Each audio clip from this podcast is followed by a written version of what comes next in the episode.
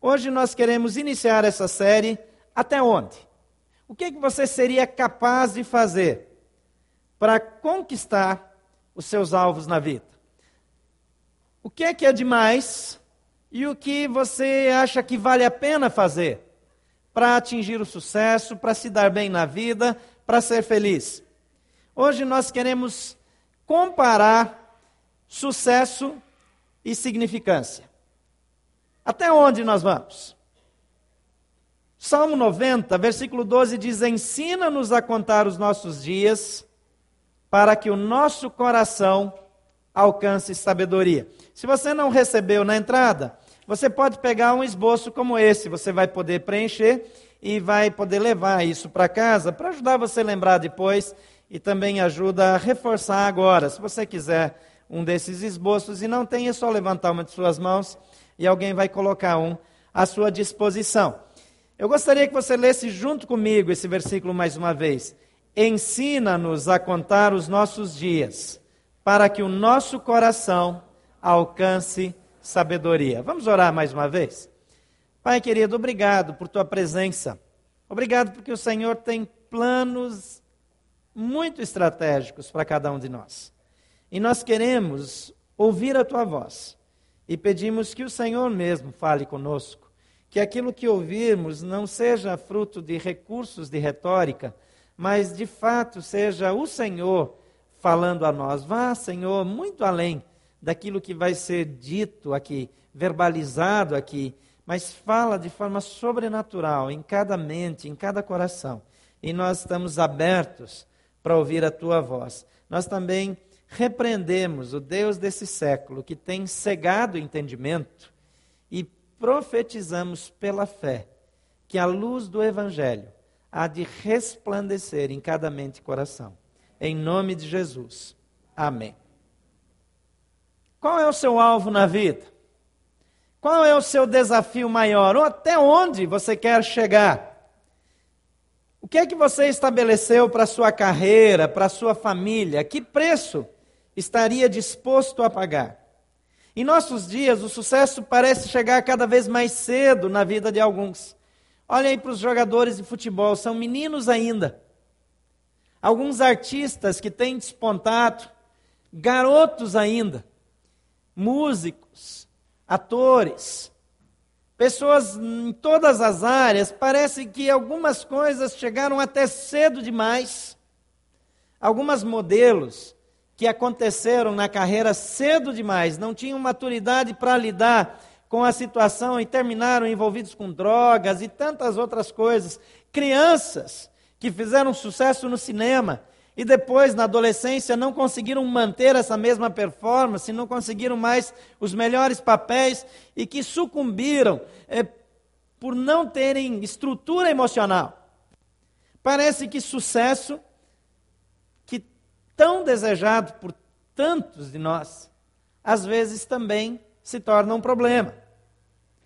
Infelizmente, o sucesso profissional às vezes se torna o principal motivo do fracasso na vida pessoal de muitos daqueles que chegam ao topo. Muitas pessoas, quando começaram a carreira, eram muito bem casados, tinham um casamento equilibrado, tinham uma vida saudável, Sucesso chega, chega junto o divórcio, chega junto a correria, e para tudo tem explicação. Agora o meu foco é minha carreira. Agora eu não tenho tempo para cuidar dessas coisas. Até onde as pessoas estão dispostas a ir?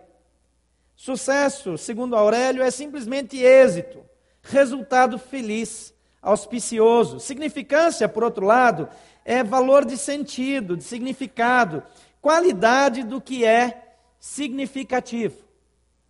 Qual dos dois é mais importante?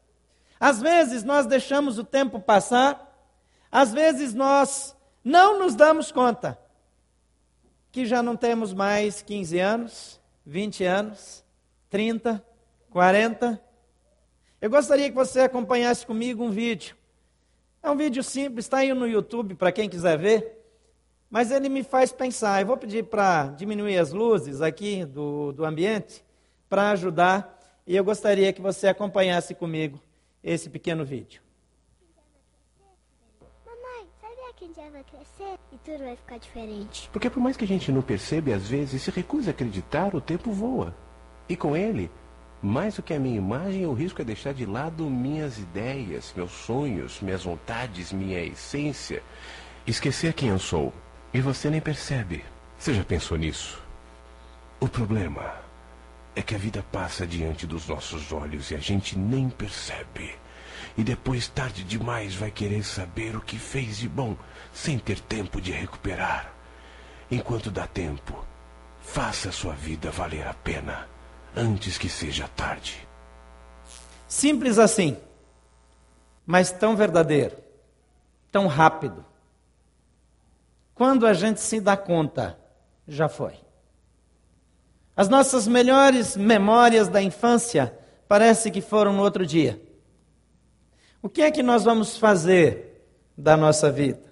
Eu quero convidá-lo a observar comigo uma história bíblica que apresenta um homem de grande sucesso profissional que terminou de uma maneira que não gostaria de terminar. E eu gostaria de olhar com você esse exemplo, apresentado por Jesus só como uma história, só como uma figura e procurar por alguns princípios que nos ajudem sim a ter sucesso, mas também a ter significância. Nem sempre nós temos que optar por um dos dois. Entre sucesso e significância, fique com significância. Mas se puder, por que não os dois? O texto é Lucas capítulo 12, versículo 15 até o versículo 20. Se você tiver sua Bíblia, abra por favor comigo. Você também pode acompanhar no multimídia e nós vamos ler esse texto e depois fazer algumas observações que podem nos ajudar nessa caminhada de sucesso e significado. Lucas 12, 15 a 20. Então lhes disse: Cuidado, fiquem de sobreaviso contra todo tipo de ganância. A vida de um homem não consiste na quantidade dos seus bens. Então lhes contou essa parábola. A terra de um certo homem rico produziu muito. Ele pensou consigo mesmo: O que vou fazer? Não tenho onde armazenar a minha colheita. Então disse: Já sei o que vou fazer. Vou derrubar os meus celeiros e construir outros maiores. E ali guardarei toda a minha safra e todos os meus bens. E direi a mim mesmo: Você tem grande quantidade de bens, armazenados para muitos anos.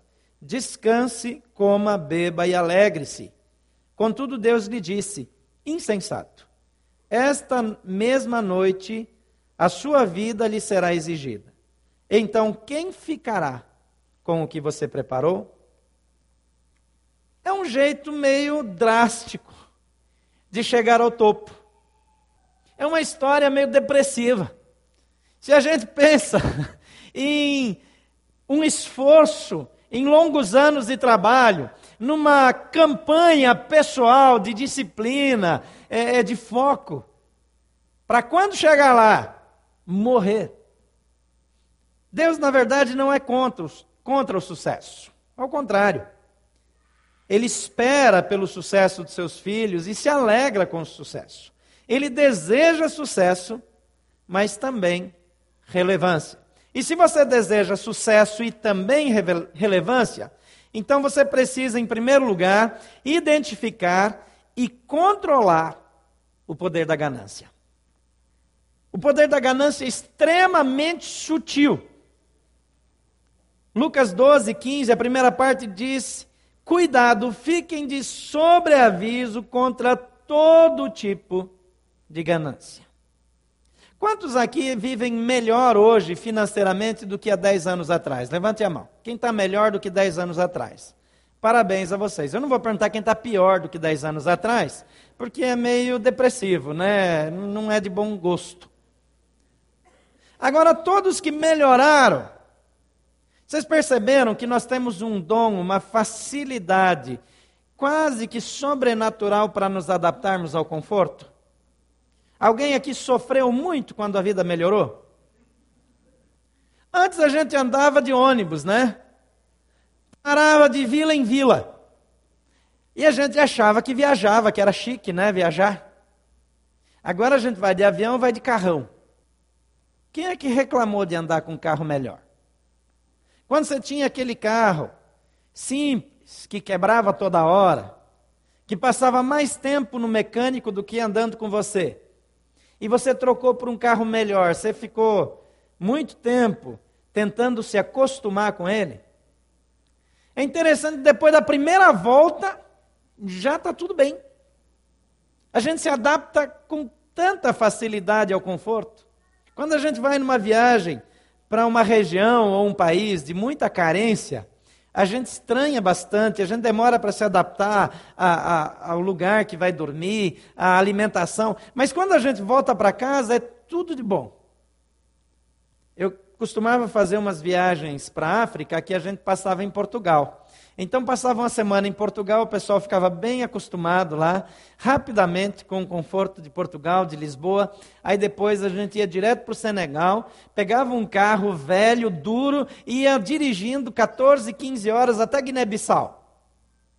Era um choque assim, uma mudança, mas quando voltava para Portugal, eles não queriam nem vir para casa mais. Essa adaptação, essa facilidade, ela traz um perigo. Muitas vezes, aquilo que melhorou já não é mais o suficiente. Agora eu quero um pouco mais. E depois um pouco mais. E depois mais.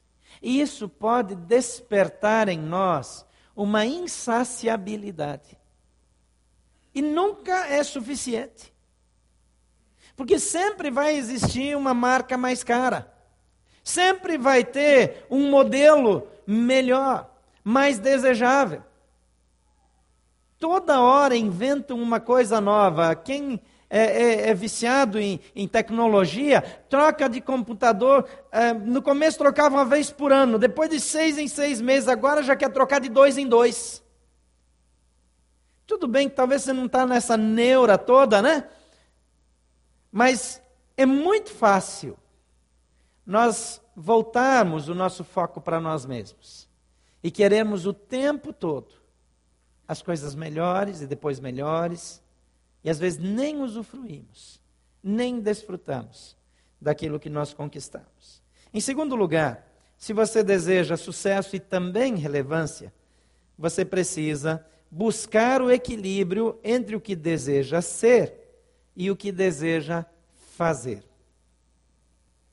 Lucas 12, 15 diz: A vida de um homem não consiste na quantidade dos seus bens.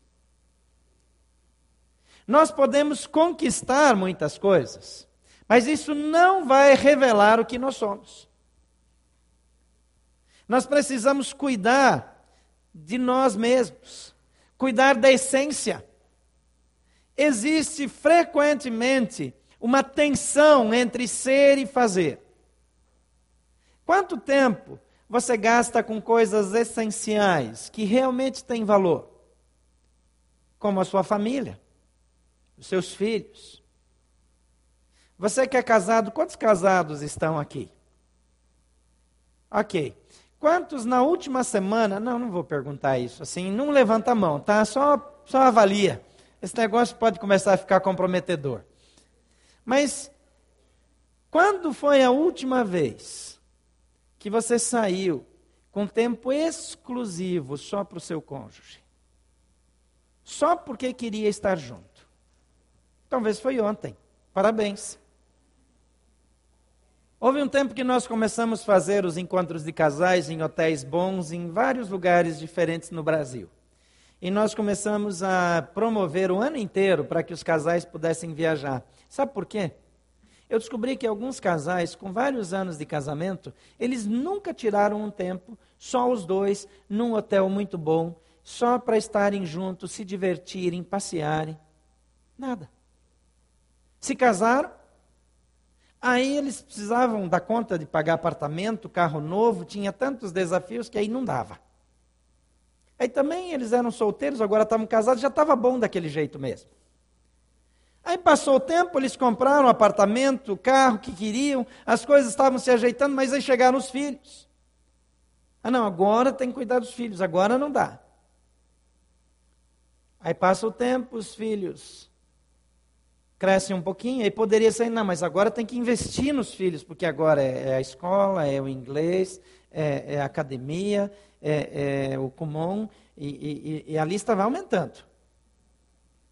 Aí o tempo vai passando, aí os filhos já estão na adolescência, depois estão indo para a faculdade, agora não dá também. Aí os filhos se formam. E quando é que você vai? Às vezes nós não damos a devida atenção para aquilo que de fato tem valor. Os pais que conseguem sair com seus filhos para um programa exclusivo deles, Quanto tempo você tem gasto analisando-se a si mesmo, diante de Deus mesmo, conversando com Deus? Eu não estou falando aqui de religião. Eu estou falando de você parar diante daquele que te fez, repassar a sua vida e ver áreas que você pode melhorar, áreas que você precisa crescer. Precisamos equilibrar aquilo que nós, o tempo que nós investimos tratando do nosso crescimento pessoal e na busca das nossas conquistas. Às vezes nós gastamos tempo demais com o fazer e gastamos, usamos quase nenhum tempo melhorando aquilo que nós somos. A coisa mais importante é aquilo que você é. Se aquilo que você é não é algo em evolução, em crescimento, aquilo que você faz vai perder o sentido muito rapidamente. Terceira coisa, se você deseja o sucesso e também a relevância, você precisa resistir ao encanto sedutor do poder e do lucro. Esse homem da história de Jesus, no versículo 18 ele diz: Então disse: Já sei o que vou fazer. Vou derrubar os meus celeiros, construir outros maiores, e ali guardarei toda a minha safra e todos os meus bens. Quantos aqui querem prosperar? Levantem a mão. Como nem todo mundo levantou, eu quero saber quantos não querem prosperar. Eu já ia fazer uma oração, tem uma oração que funciona na hora. Amanhã você ia estar em falência. Não. Bobagem. Claro que nós queremos prosperar. É lógico que nós queremos ir bem. E não tem nada de errado nisso. O problema é que quando nós adquirimos uma determinada posição, nós passamos a ter algum poder. E o poder seduz. Eu conheci um político muito honesto, interior do Rio Grande do Sul, um homem reto, um homem que a gente podia confiar. Foi um excelente vereador, um excelente prefeito na nossa região. E ele foi candidato a deputado federal. E ele foi eleito deputado federal na época da Constituinte, algum tempo atrás. E a primeira vez que ele voltou para a nossa cidade, então ele reuniu conosco e ele estava assim, é, muito espantado, muito chocado com a corrupção, como as negociatas aconteciam nos corredores do poder. E ele tinha tantas histórias para contar, e ele disse: Eu nunca podia imaginar, por mais que eu ouvisse, que a coisa era tão grave.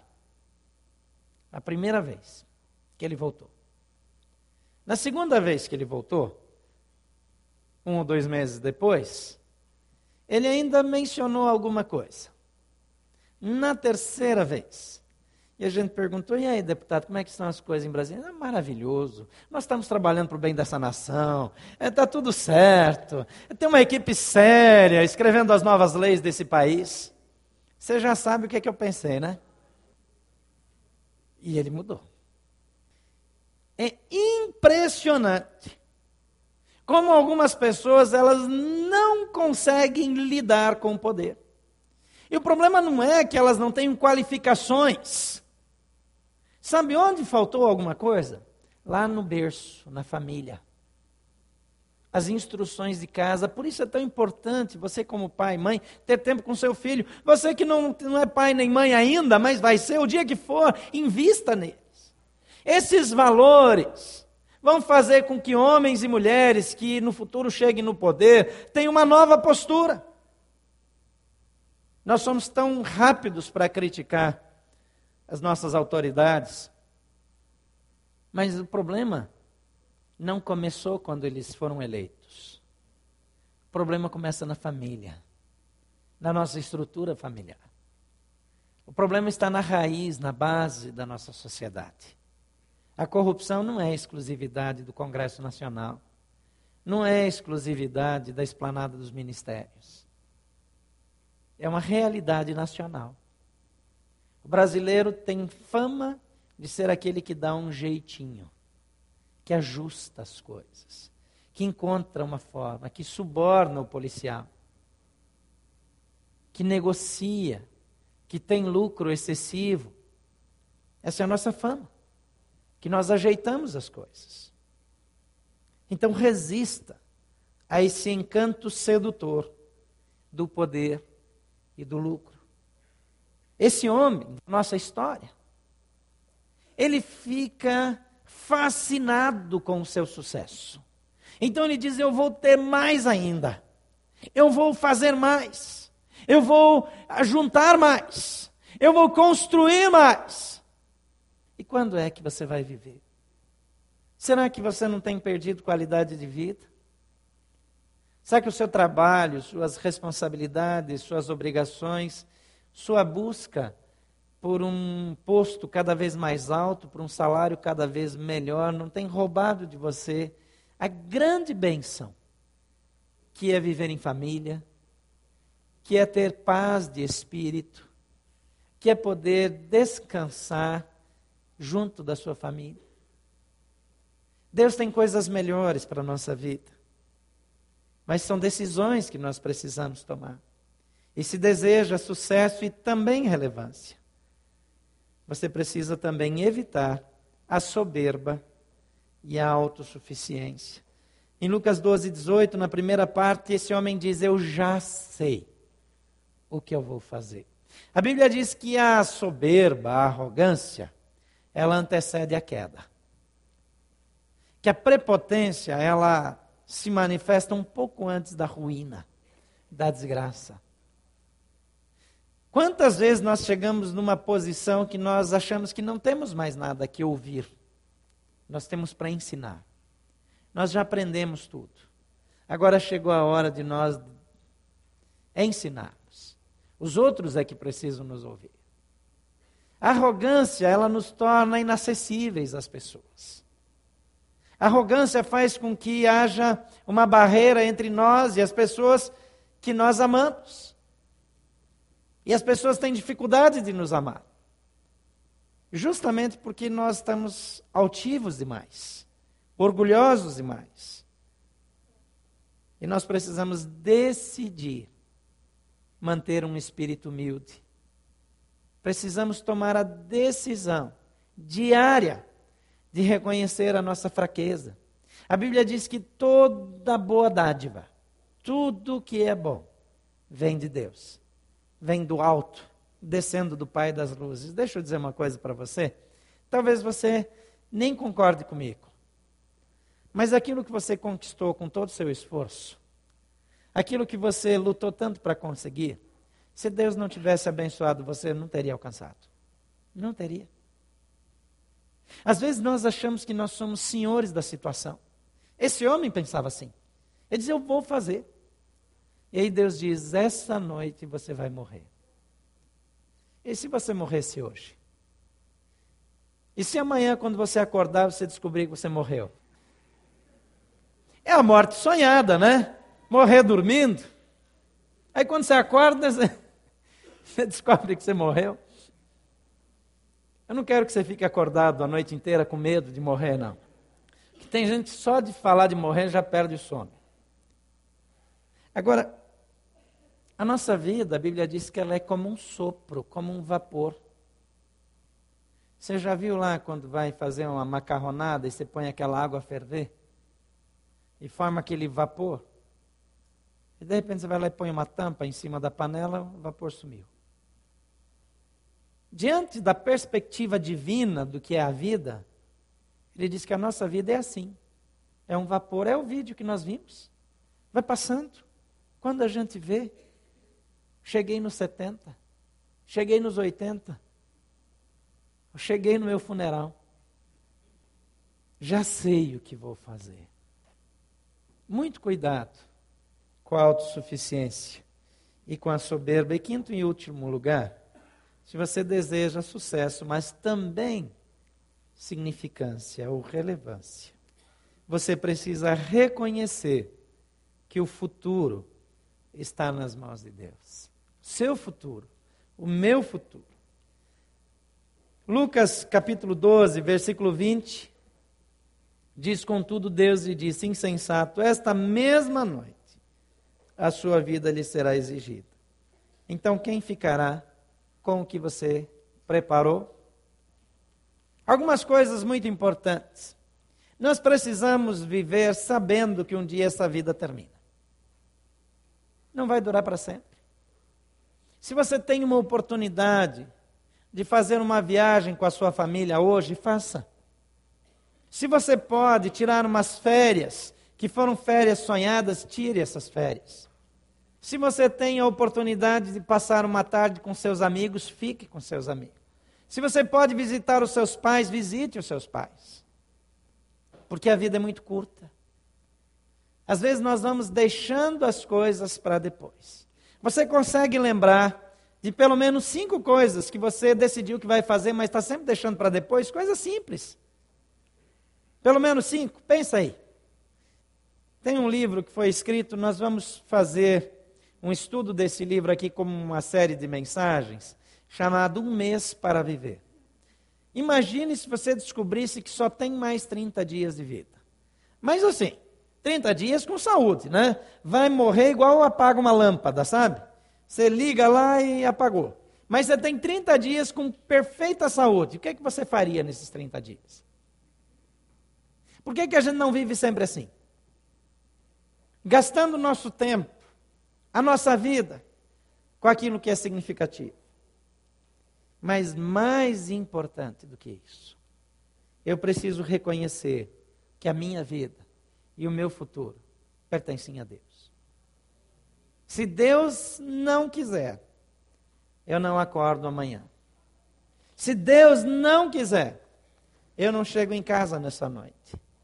Deus é o Senhor da vida. Então a maneira mais segura de viver é entregar a vida ao controle de Deus. A Bíblia diz que Jesus Cristo ele veio a esse mundo. Ele mesmo diz isso. Ele diz o ladrão, se referindo a Satanás, o inimigo de Deus, ele diz o ladrão, ele não vem a não ser para roubar, matar e destruir. Ele não vem para fazer coisas boas. Ele não vem para acrescentar. Ele não vem para agregar. Ele vem para roubar, matar e destruir. Mas Jesus continua dizendo: Mas eu vim para que vocês tenham vida e a tenham em abundância. Vida abundante é vida plena, é vida satisfatória, é viver feliz. Algumas pessoas são muito religiosas e se esforçam muito e fazem grandes sacrifícios e fazem tremendas doações e gastam muito tempo é, com orações e, e, e, até, às vezes, é, com alto flagelo. Mas o que Jesus está dizendo é que ele não veio para nos tornar religiosos. Ele veio para nos dar vida de qualidade. A sua vida, ela é de sucesso, mas de significado. É uma vida que vale a pena. Essa é a vida plena que Jesus tem para dar. Uma vida plena, ela não está isenta de dor, porque a dor nos ensina muito mais do que a escola. Você sabia que sem dor, a pessoa nunca amadurece de verdade? Algum nível de dor, de sofrimento, é importante na nossa vida. Uma vida plena, uma vida satisfatória, não é uma vida que tudo que eu ponho a mão sempre dá certo. Ela precisa ter alguns fracassos também. Para que através deles eu aprenda a ser mais humilde, eu aprendo a depender de Deus, eu aprendo a valorizar as pessoas. Então não confunda essa vida abundante de Jesus com uma vida fácil, sem nenhum desafio, onde tudo simplesmente cai do céu. Não é essa vida abundante. Essa seria uma vida muito parcial. Essa seria uma vida muito sem emoção. A vida que Jesus tem para dar é uma vida completa, onde não falta dor, onde não falta sofrimento, mas onde não falta vitória, onde a conquista me acompanha, onde eu me desenvolvo e cresço a cada dia, e onde todos os dias eu posso experimentar uma vida significativa. Eu posso me juntar a Ele em algo relevante, onde a minha passagem, a minha curta passagem por esse mundo, vai deixar marcas profundas que vão afetar a vida da minha família, dos meus amigos e de tantas outras pessoas com as quais eu posso contribuir. Quantos de vocês aqui estão em posições estratégicas? Trabalham ao lado dos homens mais influentes desse país. Alguns estão trabalhando nas repartições, nas organizações que têm poder de mudar a vida de milhares de brasileiros. Deus quer usar a sua vida, mas Ele quer começar trabalhando na sua vida. Deus quer que você cresça que você seja feliz, mas que você seja completo. Como vai a sua vida? De que maneira você quer viver? Por favor, feche seus olhos. Eu quero fazer uma oração nesse momento. E a primeira oração que eu quero fazer é por você que nessa noite percebe que a sua vida ainda carece de alguns ajustes. Ajustes esses que só Jesus pode dar. Jesus diz: Venham a mim, todos vocês que estão cansados e sobrecarregados, vocês que estão levando a vida nas suas próprias mãos, vocês que estão carregando o peso da família, da repartição, da empresa nas costas, você que tem lutado para mudar o mundo, mas tem sentido um vazio no coração. Jesus diz: Venham a mim. Venham a mim eu vos aliviarei. O que Jesus propõe é muito melhor do que ser famoso, é muito melhor do que acertar sempre. Ele traz um tipo de alegria e satisfação que nunca mais termina. Eu não sei se um dia você entregou a sua vida para Jesus, mas se não fez, por que não fazer agora? Se você nessa noite quer dizer sim, eu preciso de Jesus, eu quero ter uma vida de significado, eu quero ter uma vida de relevância, eu quero viver sendo bem-sucedido, mas quero que isso seja algo que vai construir, que vai valer a pena.